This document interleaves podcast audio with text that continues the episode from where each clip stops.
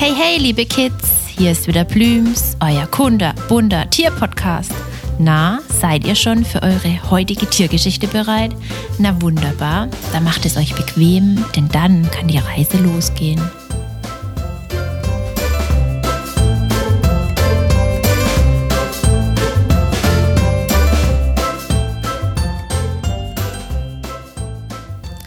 Heute erzählt euch Blüms etwas von einem ganz eleganten Tier, dem Reh.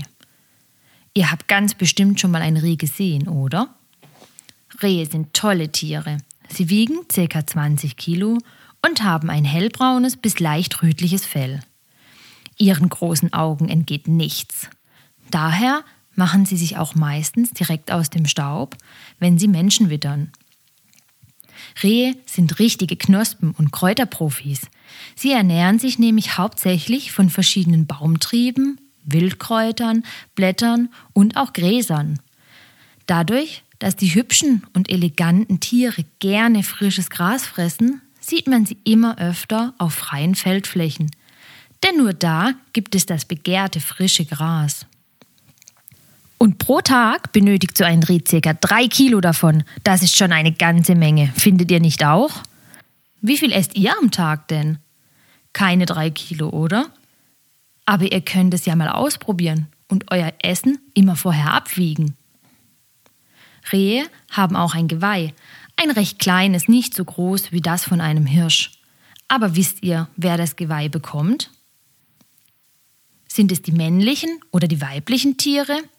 Ratet mal oder fragt eure Freunde, ob die es vielleicht wissen. Genau, ja, es sind nämlich die männlichen Tiere. An dem Geweih befinden sich ganz kleine Duftdrüsen. Damit kann der Rehbock, so nennt man das männliche Tier, sein Revier markieren. Somit wissen andere Rehböckchen, dass dieser Teil des Waldes schon ein anderer Kollege als Revier für sich beansprucht hat. Immer im Herbst, meistens im Oktober, wirft der Rehbock sein Geweih dann ab.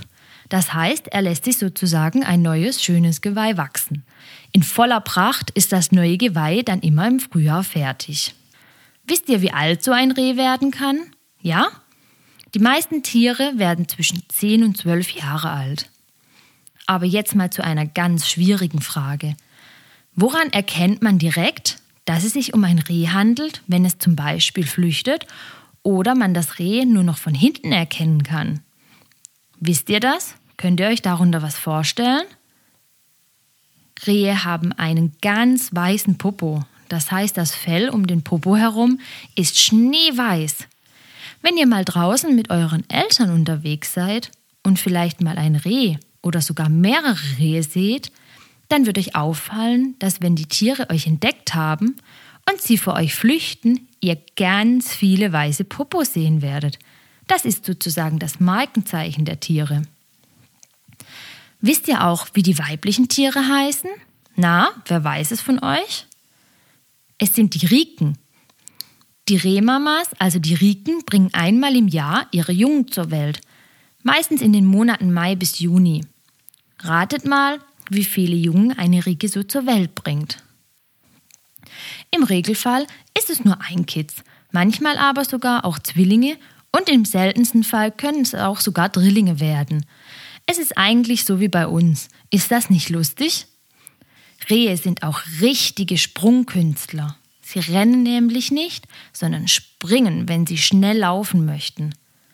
Das ist doch mal eine ganz andere Art der Fortbewegung, oder? Ein Sprung kann weit über einem Meter liegen. Wie weit könnt ihr denn springen? Fragt doch mal, ob ihr im nächsten Turnunterricht Weitsprung machen könnt und schaut, ob ihr so weit wie die Rehe kommt. Rehe sind aber nicht die einzigen Lebewesen bei uns auf der Erde, von denen es etwas zu lernen gibt. Plüms freut sich, wenn ihr wieder vorbeischaut und mit uns das Tierreich erkundet. Erzählt es gerne euren Freunden und hört zusammen die nächste spannende Folge.